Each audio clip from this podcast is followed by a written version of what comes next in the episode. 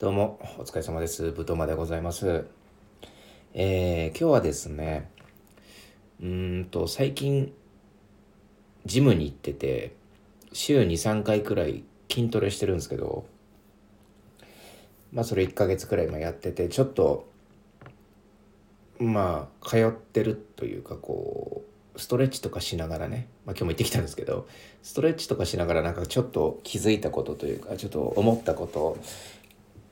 っていうのをちょっとしゃべしゃべりたいなって思ってるんですけど、まあ、今回はちょっと案というかさ、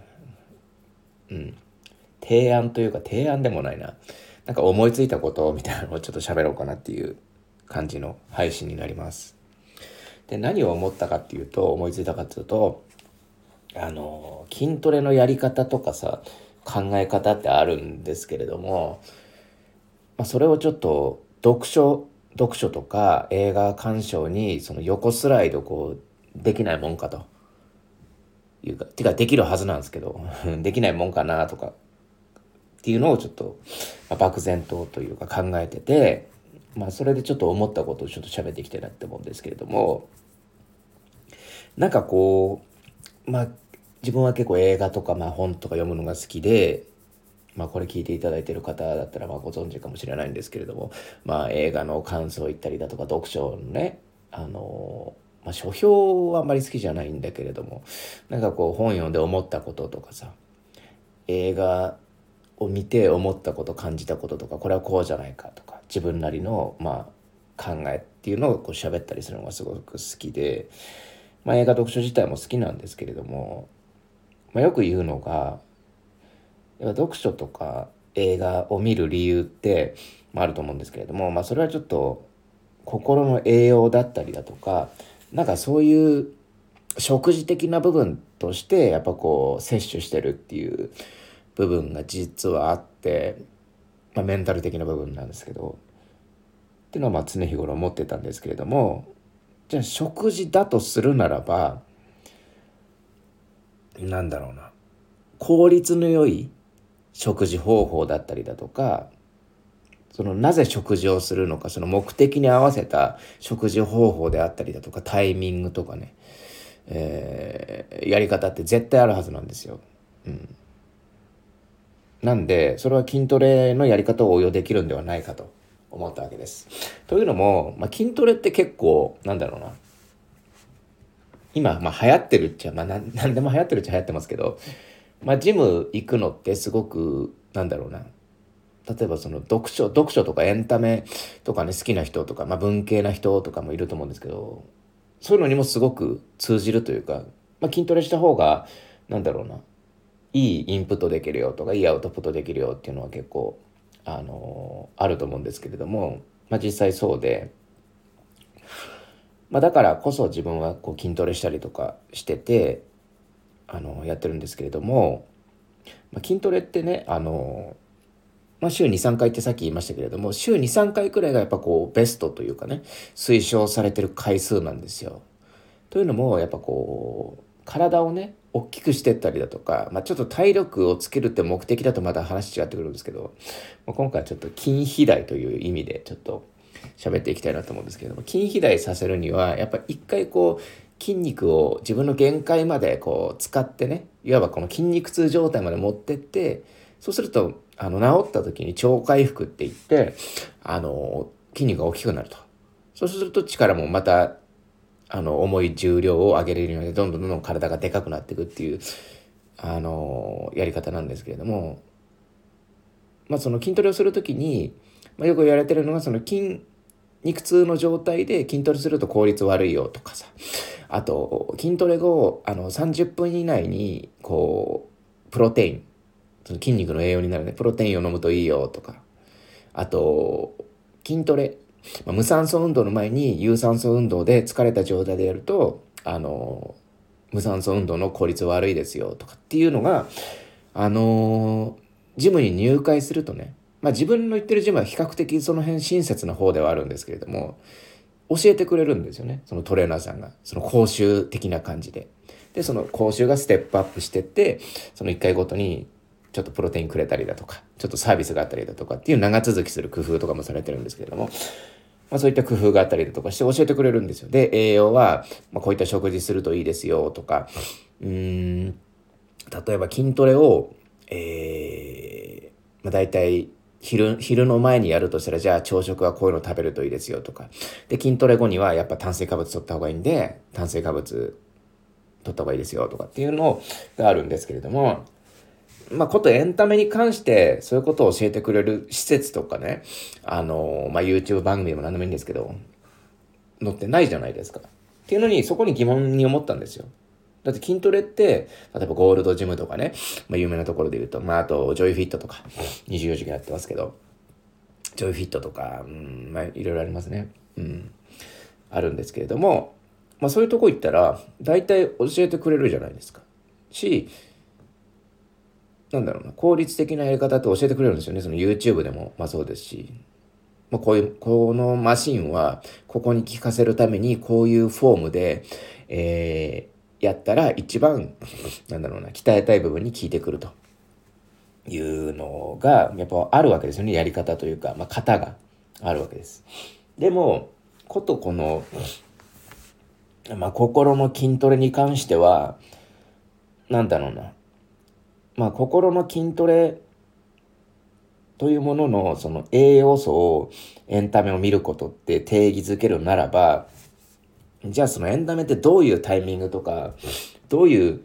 ところをどうしたかったらどういう作品を見ればいいとかさそういうのってないじゃないですかもう全部自分で探して行き当たりばったりで当たり外れじゃないですかそこってそこがなんかやっぱちょっと筋トレとは違うし、まあ、そこもまあ、エンタメの良さっちゃ良さなんですよね。例えばネタバレであるとか、えー、なんだろうな、その、アトラクション的な部分もあるじゃないですか。まあ、なんかこう、映画には。例えばネタバレ禁止もそうですけれども、例えば、あと初めて会った時の感動とかね。うん。あるんですけれども、まあじゃあ1回目はそれでいいかもしれないんですけど、なんだろうな。今後その作品と何回もこう付き合っていく。例えばレオンが好きだったら、なんだろうな。まあ、レオンを初めて見た時っていうのはすごい感動するわけじゃないですか、名作でね。うん。で、そのレオンを見た時に、あ、すごい自分には刺さったなってなるじゃないですか。で、そっからなんかこう、レオンについてね、やっぱ学ぶんですよ。学ぶというか、学んだりするじゃないですか。で、その時に、なんかこのレオンは自分のどういう心のどういう部分に突き刺さってでどういうところに学びを得てなんかどういうところにあ、えー、グッときたのかとかなぜこう感動したのかっていうところをやっぱこう解像度高くねこう丁寧にやることってあんまないと思うんですよ。うんまあ、そういうことやってる人もいるのかもしれないですけれどもなんかこうまあ、フィルマークスとかさ、まあ、世に言うそのエンタメみたいな、そのレビューとかを見てるとね、なんか数見りゃいいとかさ、うん、まあ、考察もいいんですけれども、なんかこう、他人軸の考察をしてる、なんだろうな、レビューみたいなのが、まあ、ほとんどというか、まあ、9割方そうなんですけど、で、なんか自分、じゃあそれを自分にどうこう、自分の私生活にどう生かしたりとか、すればいいのかっていうことを考えてる人っていうのは、まあ、もちろんいるのかもしれないですけど、まあ、レビューを見る限り9割方、うん、他人軸というか、うん、別にそれどうやって自分の私生活に役立てんのっていう、まあ、それ目的じゃないのかもしれないですけど、まあ、そういうのばっかりでなんかそういうなんだろうな。心その私生活の悩みとその連動させてねエンターテインメント小説とかうん映画、まあ、小説とか映画はそういうことする人少ないかもしれないけど例えば自己啓発書とかさあと学術書とか哲学書っていうのは、まあ、もろ私生活とリンクさせるじゃないですか。でもエンタメに関してはあまりそういうことする人いないと。いうところでちょっとそこ気になったんですよね。うん。なんでそういうところってまあ、教えてくれる、まあ、施設って言われるとちょっとおかしいんですけれども、まあ、塾ってなると、まあ、うさんくせえか。うさんくせえ、うさんくせえと思うんですけど、なんかね、正しい映画の見方を教えますなんて、超うさんくさいんですけどね。でもなんかそういうことをなんか学ぶというか、そういうことを考えるだけでもちょっと違うと思うんですけれどもなんかそういうのあったらいいなとか思ってねちょっと考えてたんですけれども、まあ、その考え方で言うとさあのよく言うそのドラマとかのさ一気見問題ってあるじゃないですか。例えば24とかね。えー、プリズンブレイクとかあとウォーキングデッドとかさ。まあ自分なんかで言うとブレイキングバットとかえー、ペターコールソウルとかめちゃめちゃハマってね。あの片頭痛なるまで見てたんですけど 見ちゃったんですけどそんなのってどう考えても体に悪いしあの後々のなんだろうな栄養にならないというか、うん、要はそのなんだろうな栄養にならないからただあの便として排出されてしまうみたいな部分ってすごくあるなって思ったんですよ。なんかこの間なんかもあのバリーっていうね UNEXT のドラマでシーズン3くらいまであるんですけどそれもまたねコツコツ見ようって誓ったはずなのに面白すぎてガツッと見ちゃったんですよね。そしたらまた片頭痛になって見すぎてあの結局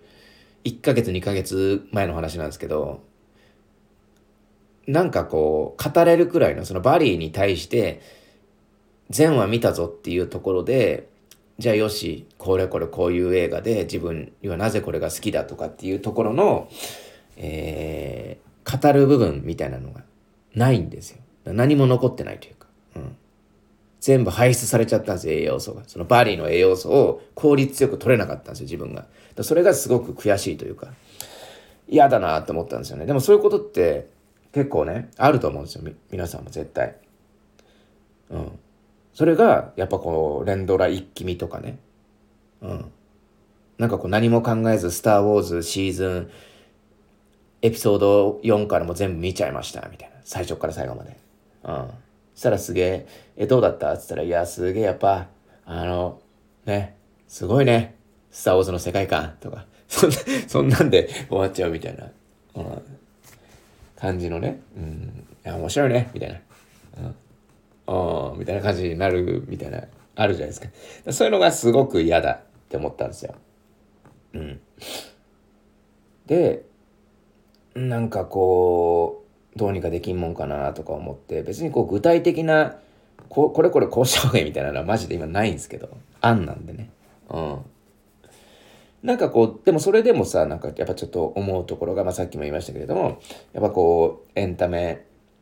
見る理由ってね、なんでエンタメ見てんですか？なんで映画見てんの？とか、映画好きな人にさ、なんで本読むの？とか聞いたらさ、いや、好きだからとか、気分転換とか、ストレス発散っていう人がほとんどだと思うんですよ。パッとこう言いますよ。で、まあそれはもちろん理由としてすごくいいと思うんですけど、じゃあ、もう少しこれをこう改造、丁寧に解像度上げてったら、なぜ好きなんだとか、うん、気分転換って具体的にどう気分転換なのとかさ、ストレス発散ってどのストレスが発散されるのってなった時に答えられる人ってやっぱいないと思うんですよね。ほとんど。うん、だからそこをちょっと考えたら面白いって思ったんですよ。うん、で、うん、なんでしょうね。やっぱこう、例えば気分転換、ストレス発散でいったりだとか、自分の場合は結構なんだろうな、自分の抱えてる問題とリンクさせて、ちょっと語語るっていうこと結構多いんですけれどもなんかそういうので言った時にじゃどういう部分に問題があるんだって言ったら、まあ、問題なんてすごく限られてて例えばじゃあコミュニケーションっていう点で言った時に例えば家族とか友達とか会社の同僚とか、えーまあ、それくらいに限られてくると思うんですけど、まあ、大体は核はやっぱ家族なんですよね。で、家族の問題があって、で、家族、そのやっぱ父親、母親、まあいない人もいると思うんですけど、まあすごく強く影響を受けた人がいて、まあそっから自分はこう作られてるみたいなところから行って、で、そこで作られた自分が、まあ友人と出会って、で、大人になって会社の同僚とこう喋るようになってってなった時に、やっぱ家族って筋肉で言うとビッグスリーなわけじゃないですか。一番大きな筋肉なわけじゃないですか。だからまずここ、ね、その手っ取り早く、なんかこう、鍛えたいってなった時に、やっぱその、見る、じゃあどういう栄養を取ればいいかってなった時に、家族に関わる映画をとか読書とかそういうところをやってった方が効率よくそれこそストレス発散とかね自分と向き合うっていう点ではいいんじゃないかなって思ったんですよね。うん、まあだから友人会社っていうのはまあ補助補助する筋肉ですよね。あのあれ握力とか握力の部分の筋肉とかさあのそういう小さい筋肉ですよ。うん、でもそういうところもやっぱこうビッグ3が安定してきたらやっぱ鍛えていくみたいなところあってっていうのところでねまあそういうふうに思ったんですよね。なんでまあもしねあの、まあ、な いないと思うんですけどそういうねあのエンタメのエンタメの筋肉というか心の筋肉を鍛えてくれるような施設があったらちょっと教えてほしいなって思うんですけどでもまあこれはちょっと本当ただの案なんでなんなんでしょうねまあまあこういうことあるよなっていう感じで、まあ、それぞれ考えてくれたらなって思うんですけれども、まあ、こういう話はすごくね好きなので、まあ、またちょっとなんか新しいことを思いついて形にできたら喋りたいと思います。えー、というところで今回は以上です。どうもありがとうございます。